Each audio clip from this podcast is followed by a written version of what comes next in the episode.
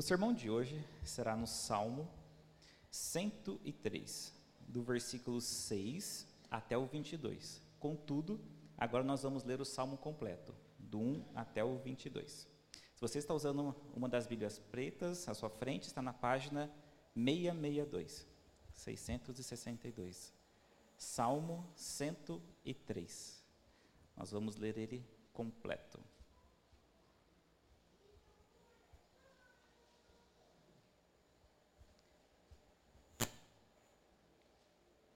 Salmo 103. Assim diz a palavra do Senhor. Bendiga minha alma o Senhor, e tudo o que há em mim, bendiga o seu santo nome. Bendiga minha alma o Senhor, e não se esqueças de nenhum só de seus benefícios. Ele é quem perdoa todas as suas iniquidades, quem cura todas as suas enfermidades, quem da cova redime a sua vida e coroa você de graça e misericórdia. É Ele quem enche de bens a sua vida, de modo que a sua mocidade se renova como a da águia. O Senhor faz justiça e julga todos os oprimidos. Manifestou os seus caminhos a Moisés e os seus feitos aos filhos de Israel. O Senhor é compassivo e bondoso, tardio em irar-se e rico em bondade. Não repreende perpetuamente, nem conserva para sempre a sua ira não nos trata segundo os nossos pecados, nem nos retribui conforme as nossas iniquidades. Pois quanto o céu se eleva acima da terra, assim é grande a sua misericórdia para os que o temem. Quanto o Oriente está longe do Ocidente, assim ele afasta de nós as nossas transgressões. Como um pai se compadece dos seus filhos, assim o Senhor se compadece dos que o temem, pois ele conhece a nossa estrutura e sabe que somos pó. Quanto ao ser humano, os seus dias são como a relva, como a flor do campo, assim ele floresce. Mas, soprando nela o vento, desaparece e não conhecerá, daí em diante, o seu lugar. Mas a misericórdia do Senhor é de eternidade a eternidade sobre os que o temem. E a sua justiça sobre os filhos dos filhos, para que os que guardam a sua aliança e para que os que se lembram dos seus preceitos e os cumprem. Nos céus, o Senhor estabeleceu o seu trono, e o seu reino domina sobre tudo. Bendigam o Senhor os seus anjos, valorosos em poder, que executam as suas ordens e lhe obedecem à palavra. Bendigam o Senhor todos os seus exércitos, ministros seus, que fazem a sua vontade. Bendigam o Senhor todas as suas obras, em todos os lugares do seu domínio. Bendiga, minha alma, o Senhor.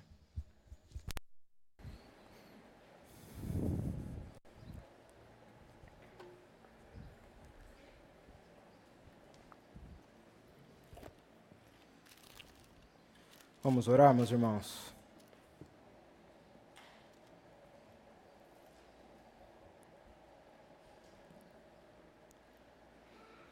Senhor, nosso Deus e Salvador maravilhoso, nós nos achegamos a Ti, reconhecendo que da graça que nos salva, só o Senhor pode nos dar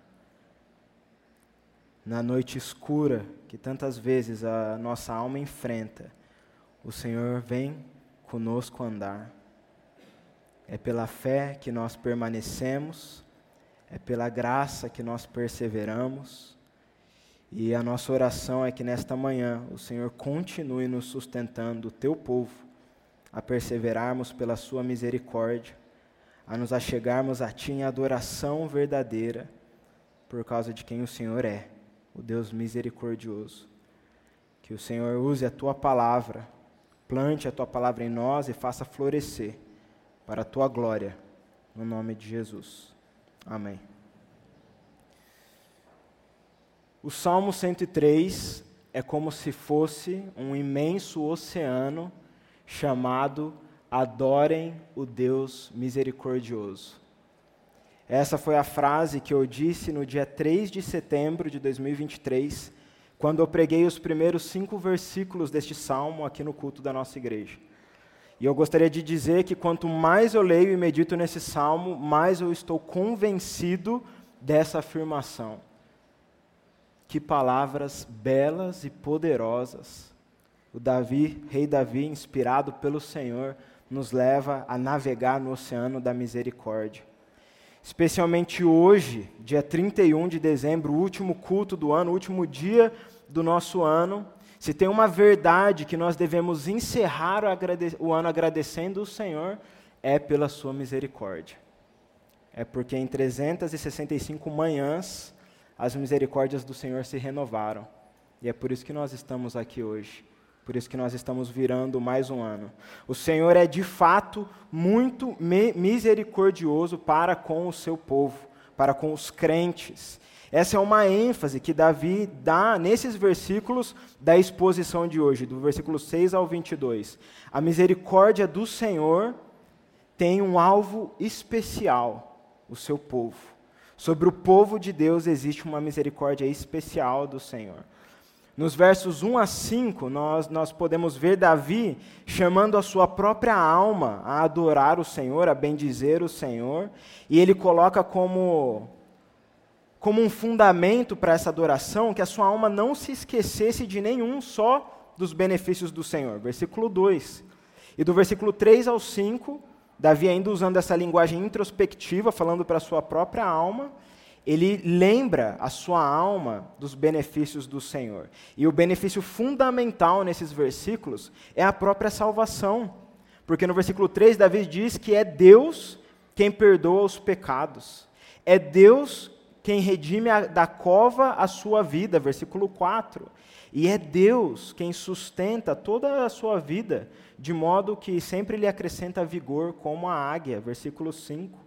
Então, a salvação concedida por um Deus misericordioso devia fazer a alma de Davi, as nossas almas, se prostrar em adoração ao Senhor, bendizer o nome do Senhor que é santo. E agora, nos versículos que se sucedem, a partir do versículo 6, o salmista ele expande essa reflexão da misericórdia do Senhor, não só para pecadores individualmente, mas para todo o povo de Deus pecadores que são salvos para fazer parte de um povo. Esse é o chamado de Davi a partir dos versículos a serem expostos hoje. O Salmo 103 ele tem duas tônicas, o salmo todo, misericórdia e adoração. Se primeiro Davi ele meditou na misericórdia do Senhor para sua própria alma, agora ele vai meditar na misericórdia do Senhor sobre todo o seu povo. Essa misericórdia que nos salva como indivíduos, mas nos coloca como parte de um corpo do nosso Rei Salvador, Senhor Jesus. E o que Davi faz? Ele começa a meditar sobre isso, sobre a misericórdia sobre o povo de Deus, usando a melhor ilustração que ele poderia usar, que era o povo de Israel, especialmente nos tempos do Êxodo. Olha o que ele diz no versículo do 6 ao 10. O Senhor faz justiça e julga todos os oprimidos. Manifestou os seus caminhos a Moisés e os seus feitos aos filhos de Israel. O Senhor é compassivo e bondoso, tardio em irar-se e rico em bondade. Não repreende perpetuamente, nem conserva para sempre a sua ira. Não nos trata segundo os nossos pecados, nem nos retribui conforme as nossas iniquidades. Percebam como Davi muda a conjugação do verbo, agora antes falando para sua alma, ele fala sobre nós, o povo de Deus, resgatado pelo Senhor, sendo sustentado pela sua misericórdia. Se nós fôssemos resumir a história de Israel no Antigo Testamento, de uma forma muito bem resumida, nós poderíamos resumir em duas sentenças. Deus libertou o seu povo por misericórdia e Deus sustentou o seu povo por misericórdia. E esse é um bom resumo para as nossas vidas também. O Senhor nos libertou da escravidão dos nossos pecados por misericórdia. E o Senhor sustenta o povo dele por misericórdia. E é por isso que Davi usa essa ilustração do que aconteceu no Êxodo, para mostrar a misericórdia do Senhor sobre o seu povo. Vocês lembram que Israel, enquanto vivia no Egito, por 400 anos viveu debaixo de uma opressão terrível O Senhor diz que ele ouviu o clamor e viu a opressão dos egípcios sobre o seu povo. E o Senhor então ele se, se revela, ele vai até Moisés e, como Davi coloca, ele manifesta os caminhos a Moisés. Ele levanta Moisés como o grande líder que conduziria o povo à libertação da escravidão, e ele se manifesta ao povo, manifestando os seus feitos, os seus atos de libertação. Todas as manifestações do Senhor, seja para os caminhos para Moisés ou os feitos para os filhos de Israel, se tratava do mesmo objetivo. Deus estava se revelando para o seu povo. Os milagres que a gente vê acontecendo no, no Egito, as dez pragas e tudo que acontece de sinais, eram exatamente isso, sinais as pessoas deveriam ver aquilo e, e, não como um fim em si mesmo, mas olhar para o Deus, quem trabalhava por, por trás de todas aquelas circunstâncias. O próprio Senhor disse: Eu sou o Senhor, vou tirá-los dos trabalhos pesados no Egito, vou livrá-los da escravidão, eu os tomarei por meu povo e serei o seu Deus, e vocês saberão que eu sou o Senhor, seu Deus, que os tiro dos trabalhos pesados no Egito. Êxodo capítulo 6, versículo 6. Portanto, a jornada de Israel na peregrinação da libertação do Egito não era simplesmente uma jornada de libertação, mas uma jornada de revelação. Era o próprio Deus, por meio do, de tudo que estava acontecendo, se revelando ao povo que ele chama de seu. E por que, que isso é importante para o Salmo 103? Por que, que Davi traz exatamente essa circunstância quando ele se propõe a se lembrar dos benefícios do Senhor? Porque, em outras palavras, o que Davi está dizendo é que se nós queremos bem dizer o nome do Senhor, como ele começa o salmo nos chamando a fazer, nós precisamos fundamentalmente conhecer quem Deus é. Se nós não conhecemos verdadeiramente quem é o Senhor, nós podemos estar fazendo qualquer outra coisa aqui esta manhã, mas não adorando o Senhor.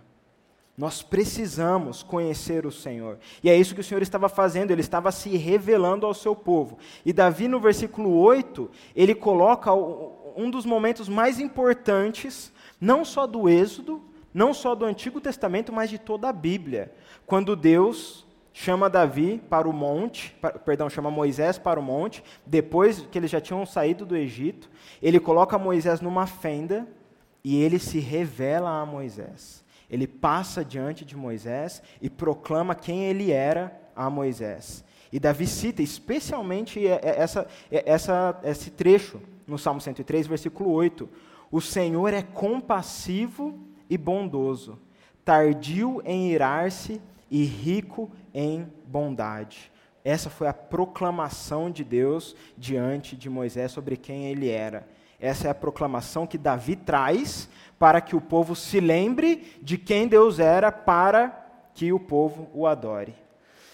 Meus irmãos, se a gente para para pensar sobre o quanto a revelação do caráter de Deus é importante para a adoração, e nós comparamos esse fato com o que acontece no mundo, fica evidente o quão é impossível adorar o Senhor sem o conhecê-lo. Pare para pensar quantos homens poderosos você já ouviu falar na história que tinham poderes e usaram os seus poderes, usaram o seu poder, a sua influência, para que os povos o adorassem. Quantos? Faraó era um deles, Nabucodonosor e tantos outros na história tinham poder, influência e usavam esse poder com violência, com opressão, para que as pessoas, os povos à sua volta, se dobrassem diante deles.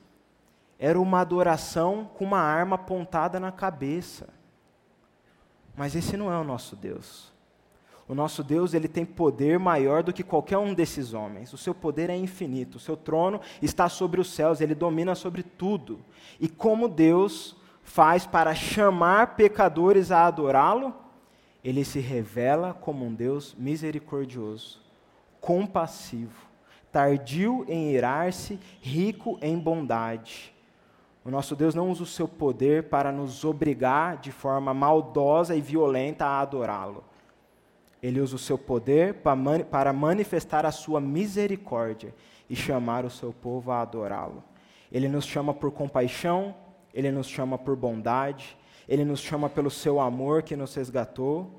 Na verdade, se pararmos para pensar na história da adoração ao Deus verdadeiro, os ofensores somos nós. Nós ofendemos o Senhor com os nossos pecados. Nós nos rebelamos contra um Deus santo. Nós usamos a nossa vida de forma a desobedecê-lo e a ofender a sua santidade. E como o Senhor se responde, como o Senhor respondeu e se manifestou a essa humanidade rebelde como misericordioso, como compassivo, como bondoso e amoroso. Por isso não é à toa que Davi coloca essa revelação do Senhor num salmo onde ele chama o povo a adorar o Senhor. Nós precisamos nos lembrar, nós não podemos se esquecer de nenhum só dos benefícios do Senhor, fundamentalmente quem o Senhor é. O Senhor é misericordioso. E o povo de Israel continua sendo usado como uma ilustração no salmo de Davi, porque quando o Senhor se revela dessa forma para Moisés, Talvez você pode ser levado a pensar que foi um momento onde o povo esbanjava obediência. Poxa, o Senhor se revelou como bondoso porque o povo era obediente.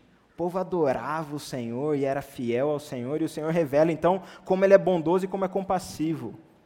Ao contrário, é totalmente ao contrário o contexto da revelação de Deus em Êxodo 34. O povo tinha acabado de quebrar sua aliança com o Senhor. Moisés estava sobre o monte, o povo esperando Moisés, impacientes, eles constroem para si um bezerro de ouro e adora o bezerro de ouro como aquele que os tinha libertado da opressão. É difícil mensurar o tamanho dessa ofensa. Imagina você passando pela rua e um, um desconhecido te ofende. Isso é muito desagradável. Ninguém gosta de ser ofendido por um desconhecido. Mas mais grave do que isso é você encontrar alguém que te conhece e essa pessoa te ofender. Essa ofensa é pior, isso, isso afeta mais o seu coração. Ainda mais grave é uma pessoa que você conhece e que você ajudou. Você ajudou essa pessoa de alguma forma e agora essa pessoa vem e responde com ofensa a você. Isso é muito grave. Isso machuca o nosso coração. É, é, é difícil até comparar entre o desconhecido e alguém que você ajudou. Agora, Israel ele não foi simplesmente ajudado pelo Senhor. Não é que eles estavam fazendo as coisas e Deus, Deus foi lá e deu uma força. O Senhor resgatou Israel da, da escravidão. Israel estava debaixo da tirania. Israel foi individualmente cada ser criado pelo Senhor e como povo escolhido para ser o povo de Deus. E Deus vai e os resgata da opressão, da escravidão. E como eles respondem? Com pecado, com rebeldia, com ofensas, adorando outros ídolos, falsos deuses. O povo liberto pela misericórdia do Senhor respondia com ofensas ao libertador misericordioso. Esse foi um acontecimento terrível na história de Israel. Você pode ler depois os capítulos 33, 34 de Êxodo, e você vai ver que, que não foi fácil o que aconteceu. Pessoas foram mortas. O, o pecado foi, foi punido. Porque o Senhor ele é santo e o Senhor é justo. E ele, ele não inocenta a culpa do pecado. Ele fala isso também na sua revelação em Êxodo 34. Mas o Deus santo e justo continua sendo Deus misericordioso para com o seu povo. E dentro daquela, daquele, daquela grande nação de Israel, existiam os verdadeiros crentes que confiavam nas promessas do Senhor e guardavam a aliança do Senhor e se arrependeram diante daquela ter, daquele terrível pecado. E como o Senhor então responde? Como que o Senhor responde a essas pessoas que fazia parte do verdadeiro Israel, que se arrependeram do pecado, onde no, no, capítulo 34 Deus renova a aliança.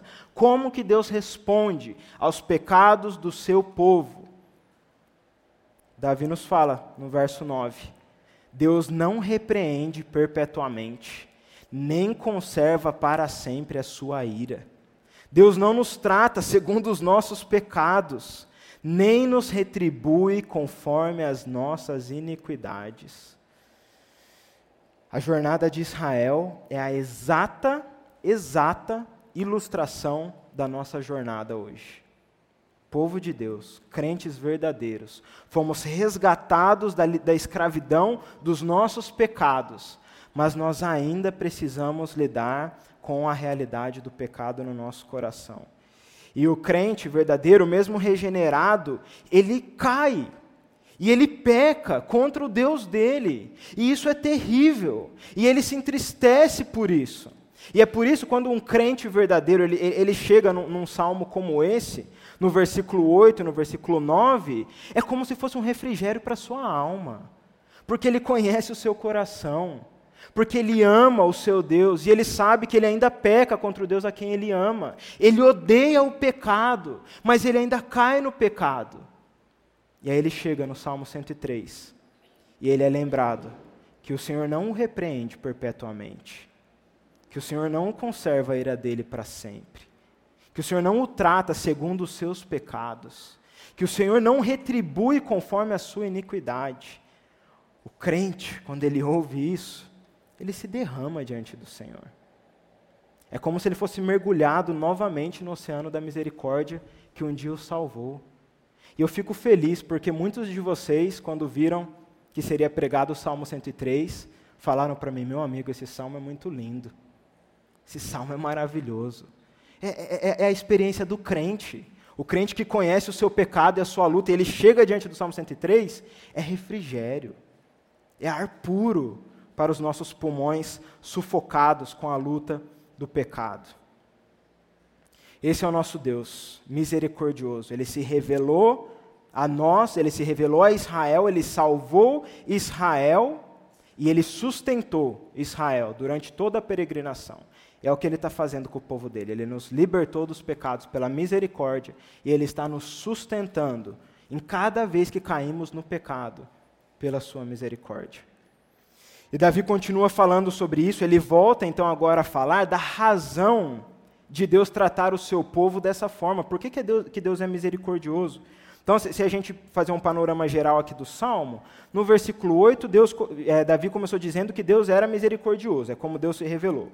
No versículo 9 e 10, ele mostrou que Deus age com misericórdia para com o seu povo. Deus misericordioso age com misericórdia. E agora ele volta, parece que ele não se aguenta, e ele volta a falar mais do porquê que Deus é misericordioso. E adivinha qual é a resposta? porque nele tem misericórdia. Nunca a resposta da misericórdia de Deus está no povo.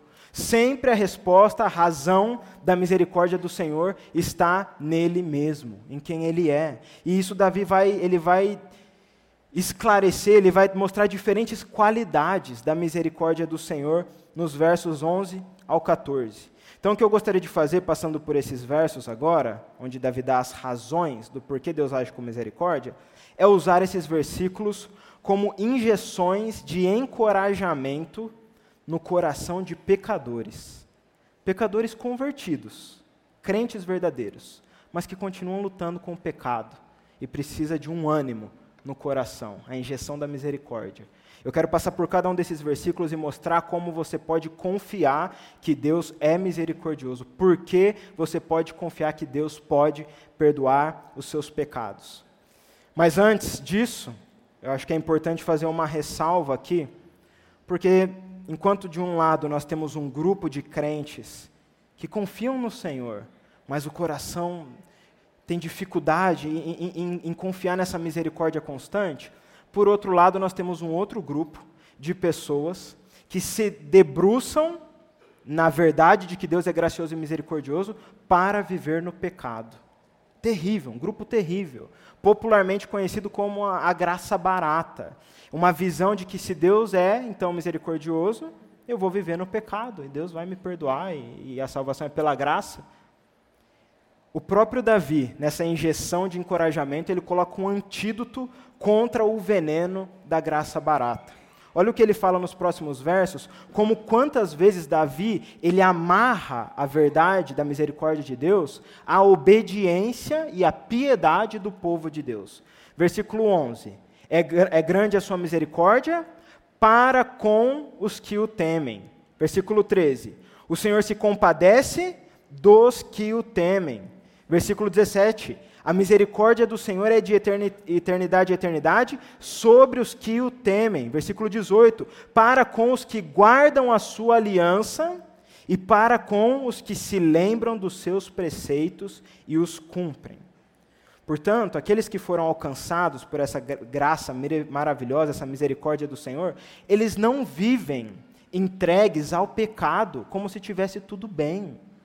Davi deixa claro que a misericórdia do Senhor está sobre aqueles que vivem de forma a obedecer o Senhor. Eles foram salvos pelo Senhor e agora eles vivem em obediência ao Senhor, não para conquistar a sua salvação, mas porque a sua salvação foi conquistada. E eles vivem agora para a glória de Deus. Então não se deixe levar por essa mentira. Terrível, terrível a, essa visão da graça barata mas Davi deixou o antídoto. Só que esse não é o foco do Salmo 103. O Salmo 103 não é uma exortação para aqueles que vivem entregues ao pecado. O Salmo 103 é um encorajamento para os crentes que lutam contra o pecado e precisam olhar para a misericórdia. Então, vamos olhar para esses encorajamentos que Davi nos mostra. A primeira injeção para o seu coração, crente que está lutando a confiar na misericórdia do Senhor, é que você pode sim confiar que o Senhor perdoa os seus pecados. Sabe por quê? Porque a misericórdia do Senhor é grande. Olha o versículo 11. Pois quanto o céu se eleva acima da terra, assim é grande a sua misericórdia para com os que o temem. Uma luta comum na vida das pessoas que sofrem para sofrem confiar na misericórdia do Senhor é pensar que os seus pecados são grandes demais para Deus perdoar.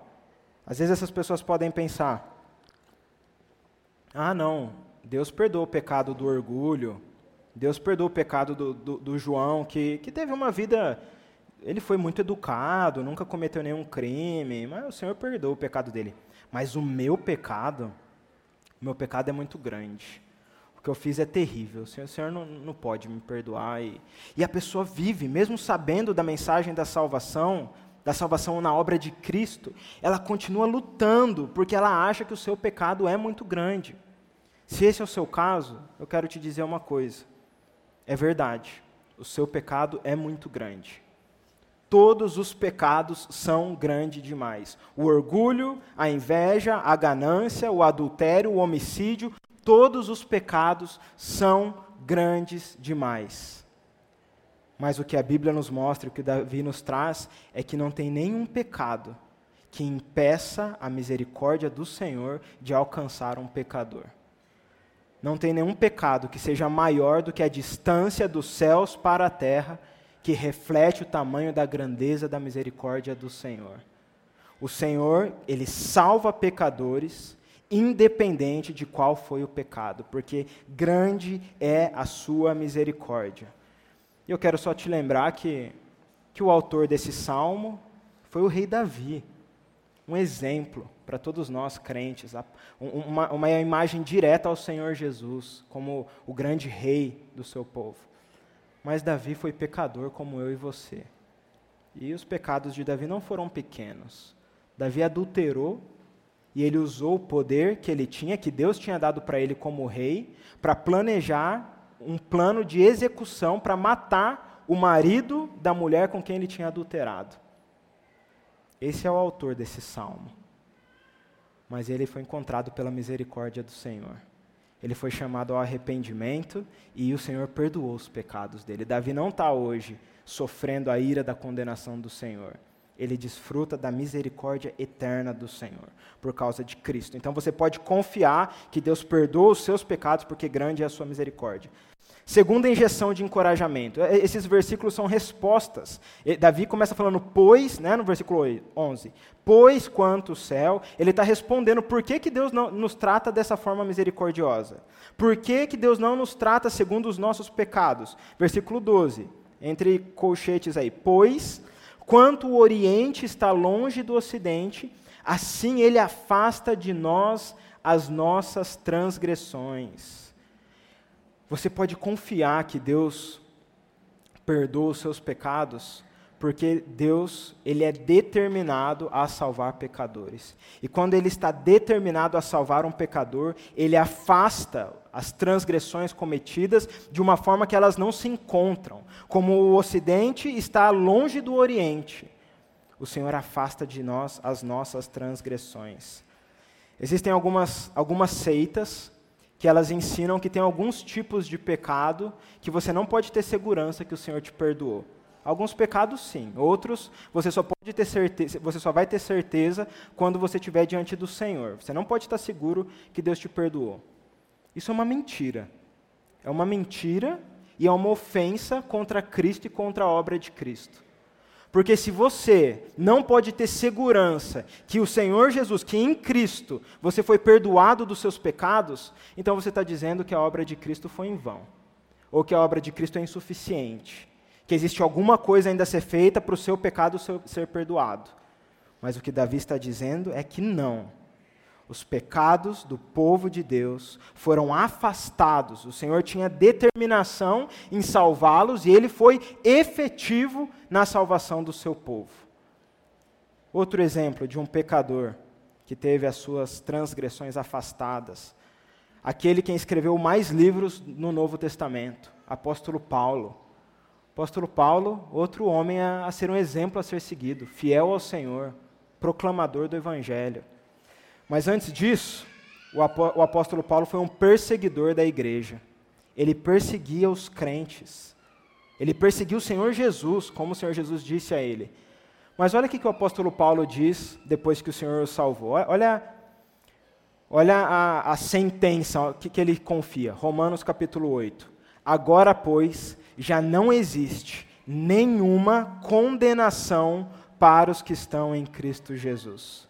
Porque a lei do Espírito da vida em Cristo Jesus livrou você da lei do pecado e da morte. Quem intentará acusação contra os eleitos de Deus? É Deus quem os justifica. Quem os condenará é Cristo Jesus, quem morreu, ou melhor, quem ressuscitou, o qual está à direita de Deus e também intercede por nós.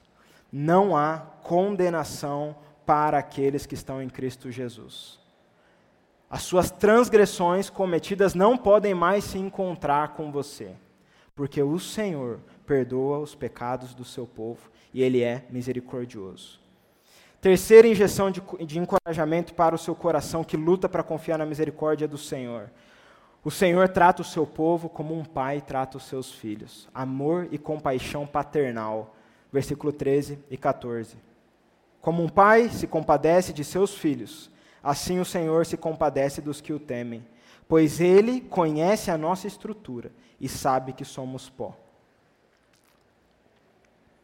Existe uma imagem da salvação na Bíblia, que se trata do tribunal. A verdade da doutrina da justificação é uma imagem usada pela Escritura para falar do nosso relacionamento com o Senhor. Nós estamos como se fosse num tribunal, somos culpados pelos nossos pecados diante de um juiz santo e justo. E o que Deus faz, por causa de Cristo, Ele nos dá a justiça de Cristo e nos perdoa das nossas transgressões. E essa, essa imagem ela é bíblica, ela é poderosa, ela é verdadeira. Mas nós não podemos extrapolar essa imagem ou se limitar a essa imagem. Tudo isso é verdade, mas o nosso relacionamento com o Senhor não é somente isso. O Deus que nos justificou, que nos declarou justos, também nos declarou filhos. À medida que nós fomos justificados por Cristo, fomos adotados por meio dele pelo Deus Pai. Então, o nosso relacionamento com o Senhor não é o ar frio de um tribunal. Algumas pessoas vivem dessa forma. Não, eu creio que Deus me, me perdoou, mas, mas é, a gente não tem uma relação assim que eu posso chorar diante do Senhor. Mentira! Deus salvou pecadores, os justificou no tribunal para serem seus filhos. Deus os trata como pais tratam filhos. E mesmo quando o povo que foi perdoado no tribunal e justificado volta a cair no pecado, o Deus compassivo os restaura em arrependimento e manifesta sua compaixão. É o Deus misericordioso, Pai do seu povo. Enquanto eu meditava nesse, nesse, nesse salmo durante a semana e preparava esse sermão. Ao mesmo tempo, eu estava em casa, numa rotina de um pai com uma filha de 10 meses. E vocês devem saber um pouco como que funciona a dinâmica, né? A Esther, se a gente coloca ela 10 vezes no chão da sala, 10 vezes ela vai querer pôr o dedo na tomada. E a gente repreende, e a gente corrige. Mas sabe o que é interessante? Nas 11 vezes que eu pego a Esther de volta no meu colo, nenhuma das vezes o meu amor diminuiu. Em cada vez que eu vejo a minha filha me desobedecendo, eu pego ela nos meus colo, no meu colo, eu corrijo ela, mas eu sou pai dela. Eu tenho compaixão, eu tenho amor. E eu me lembro da estrutura dela, ela tem 10 meses, ela não sabe nem falar. Isso me faz ter mais paciência e ter mais compaixão.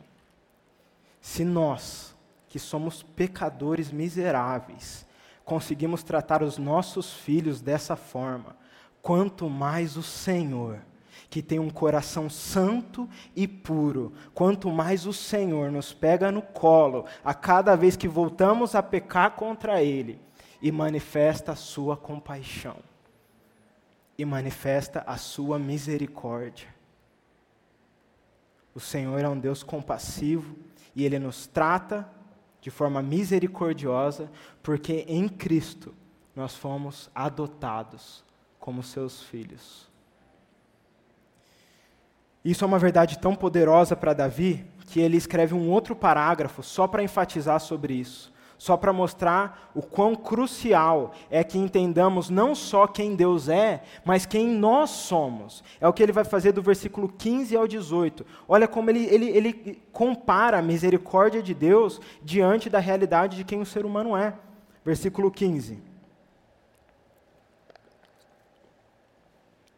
Quanto ao ser humano, os seus dias são como a relva, como a flor do campo, assim ele floresce. Mas soprando nela o vento, desaparece e não conhecerá daí em diante o seu lugar. Mas a misericórdia do Senhor é de eternidade a eternidade sobre os que o temem, e a sua justiça sobre os filhos dos filhos, para com os que guardam a sua aliança e para com os que se lembram dos seus preceitos e os cumprem. A verdade sobre Deus é que, em sua natureza, ele é compassivo e misericordioso. A verdade sobre os seres humanos é que, em sua natureza, eles são limitados, finitos. A sua vida é como um pó, é um sopro. Várias vezes a Bíblia usa essa ilustração da relva e das flores para mostrar a brevidade da nossa vida. O ser humano, diferente de, de, uma criança de 10 meses que vai desenvolver as suas habilidades para aprender a falar, o ser humano nunca vai desenvolver uma capacidade de viver eternamente por si mesmo. Nunca. Pode viver 100, 200, 300 anos. A morte vai chegar. Por si mesmo, nenhum ser humano consegue ser capaz de vencer a morte e viver eternamente. Mas o Senhor mostra que a sua misericórdia é eterna. A sua misericórdia não tem fim.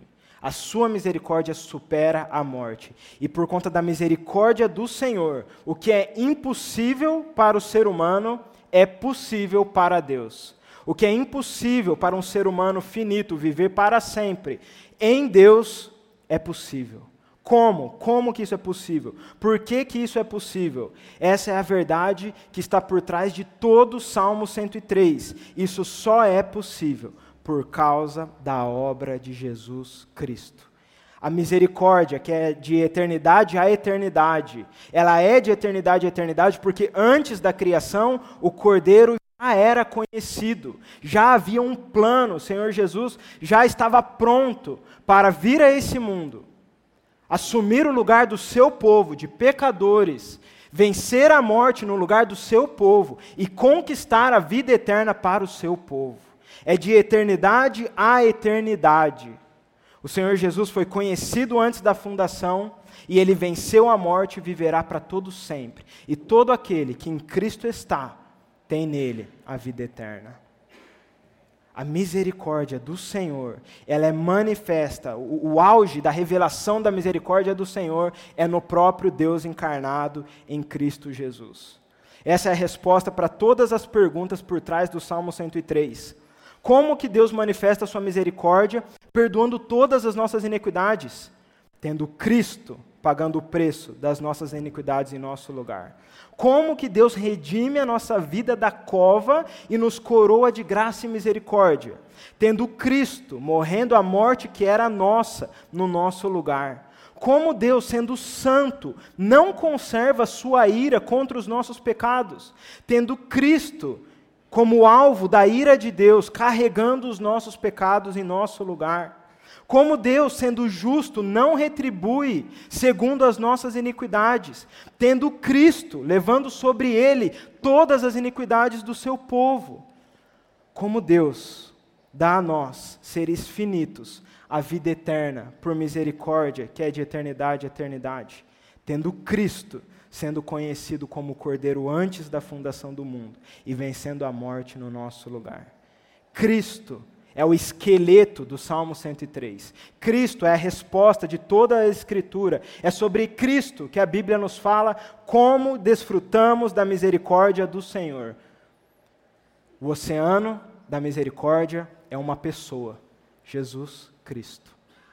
É a nossa única esperança. Há misericórdia para pecadores miseráveis em Cristo Jesus, nosso Senhor e Salvador misericórdia e adoração. Essa é a tônica do Salmo 103. E Davi, ele finaliza então a sua expedição nas águas da misericórdia, mas ele continua no oceano da adoração. E o que ele faz? Ele termina o salmo como ele começou. Ele passou um bom tempo meditando sobre a misericórdia de Deus, e agora ele encerra o salmo com outro chamado à adoração. Misericórdia, adoração.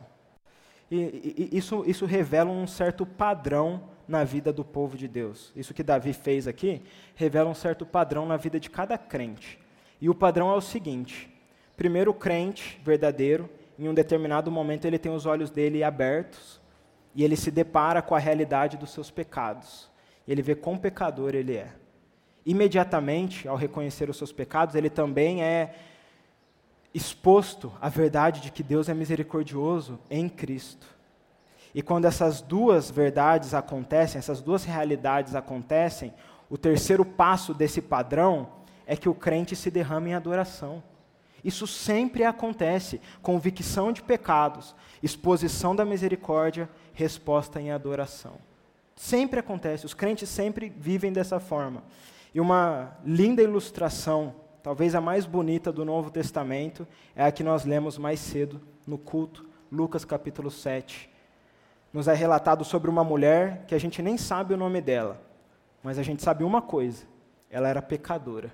É assim que ela é apresentada, e muito provavelmente o seu pecado era bem público, porque até o fariseu Simão expõe ela diante de Jesus e diante de todos que estavam ali na sua casa. Simão sabia que essa mulher era pecadora, as pessoas sabiam que essa mulher era pecadora. O Senhor Jesus, que estava diante dela, sabia que ela era uma pecadora. Mas sabe quem mais sabia que ela era pecadora? Ela mesma. Essa mulher, ela estava convencida de que ela era uma pecadora. Ela sabia dos seus pecados. Mas isso não era a única coisa que ela sabia. Ela sabia que diante dela tinha um Deus misericordioso encarnado. Ela sabia que ela podia se chegar diante dele com todos os seus pecados, porque ela encontraria misericórdia.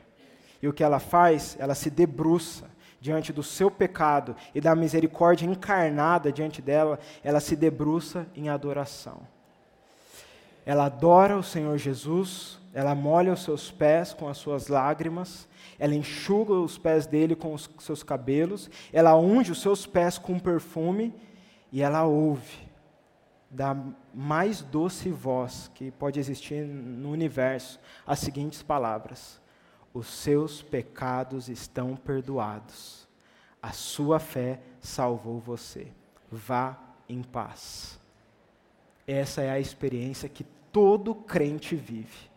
Não tem um crente que não passou pela experiência de ser convencido dos seus pecados, estar diante da misericórdia do Senhor, se dobrar em adoração a Ele e ouvir: os seus pecados estão perdoados, a sua fé salvou você, vá em paz.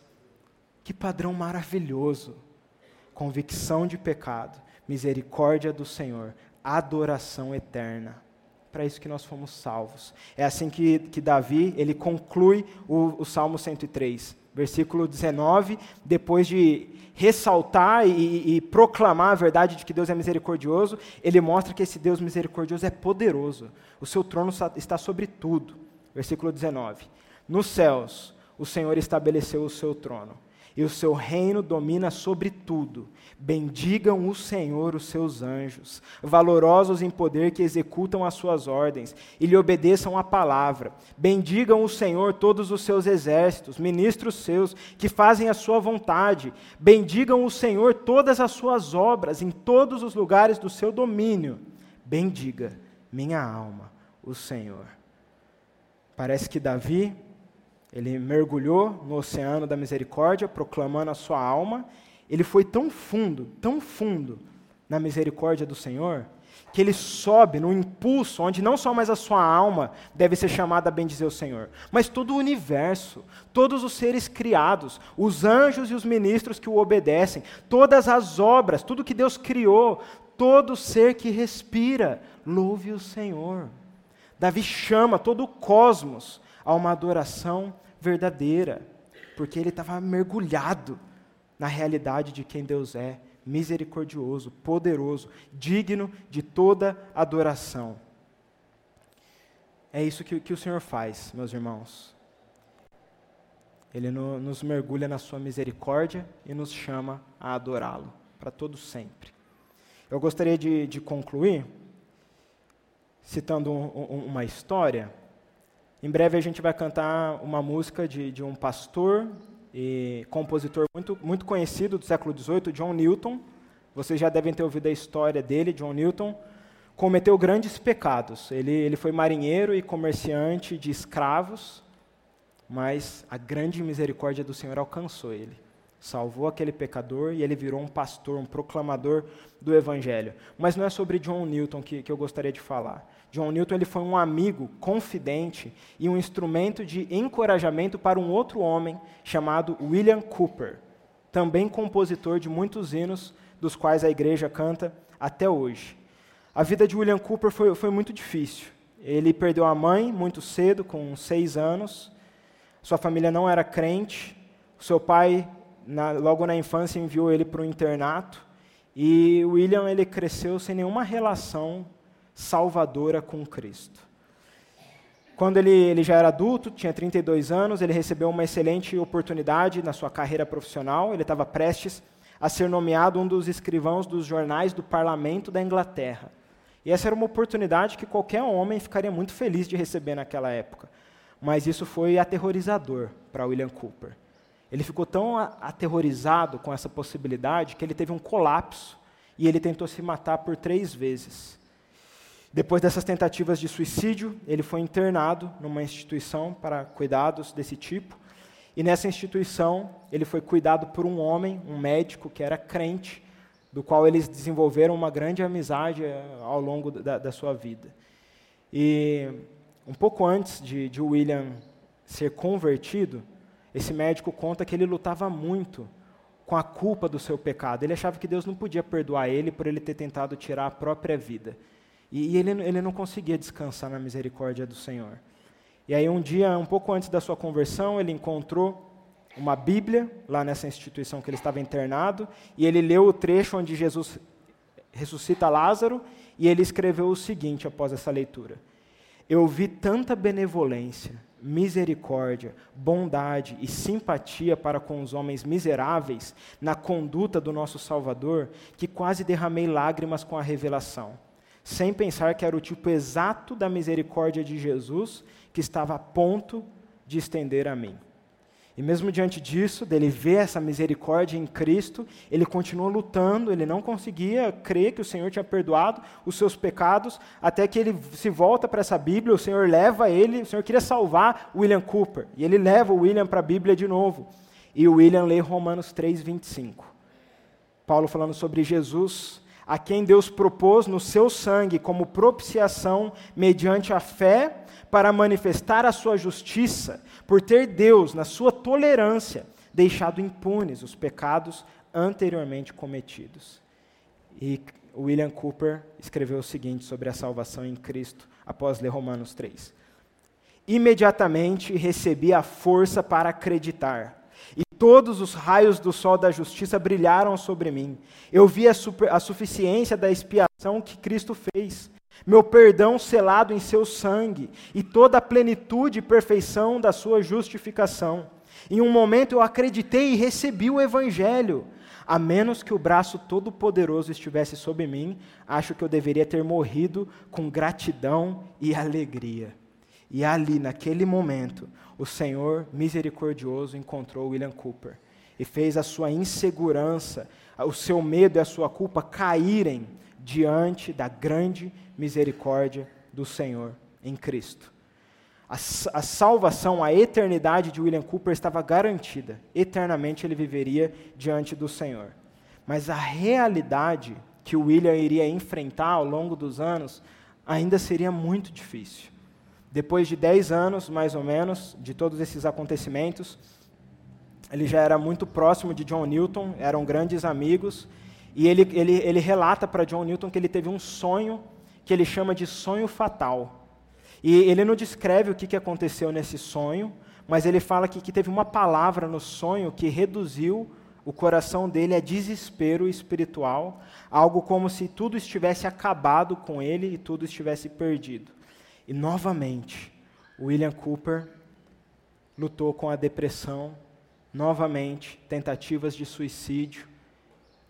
Mas o Senhor continuou usando John Newton como uma fonte de encorajamento para animar e, e, carregar esse irmão em Cristo, que lutava com, com o, o, peso de, de tantas coisas na sua vida, impactando o seu coração. Mesmo crendo que o Senhor Jesus era o seu Salvador, ele ainda lutava nos seus dias para confiar nessa misericórdia que se renova a cada manhã. Em meio a essas depressões e tentativas de suicídios e momentos de encorajamento que o Senhor dava a William Cooper, ele escreveu muitos desses hinos que, que a gente ouve, canta, e, e eu gostaria de encerrar esse sermão citando um dos seus hinos. E a gente pensar como que um coração vacilante temeroso, mas que encontrou a misericórdia do Senhor. Olha que o William Cooper escreveu. Há uma fonte cheia de sangue tirado das veias do Emanuel. E os pecadores, mergulhados nesse sangue, perdem todas as suas manchas de culpa. O ladrão moribundo se alegrou ao ver aquela fonte no seu dia, e eu, tão vil como ele, ali tive os meus pecados lavados. Querido Cordeiro morto, teu precioso sangue nunca perderá o seu poder, até que todos os resgatados de Deus sejam salvos, para não pecar nunca mais. Desde então, pela fé, eu vi o fluxo de suas feridas fluindo, o amor redentor tem sido o meu tema e será até eu morrer. E quando esta pobre língua, balbuciante, na sepultura se calar, então uma canção mais nobre e doce: Cantarei teu poder para salvar. William Cooper foi um pecador como nós. Teve lutas terríveis ao longo da sua vida e até o fim da sua jornada. Mas ele recebeu a poderosa mensagem que o sustentou até o final: a misericórdia para pecadores. Em Cristo, nós temos misericórdia até o fim. Vamos orar. Senhor, nós queremos bendizer o Senhor e bendizer o seu santo nome por causa da sua misericórdia. Nós olhamos para nós e o que nós vemos é pecados e ofensas e rebeldia, mas os nossos olhos não se encerram ali. O Senhor nos conduziu até os pastos verdejantes até o oceano da Sua graça maravilhosa. E ali o Senhor nos mergulhou em Cristo, onde tivemos os nossos pecados perdoados, as nossas culpas lavadas, a nossa esperança firmada.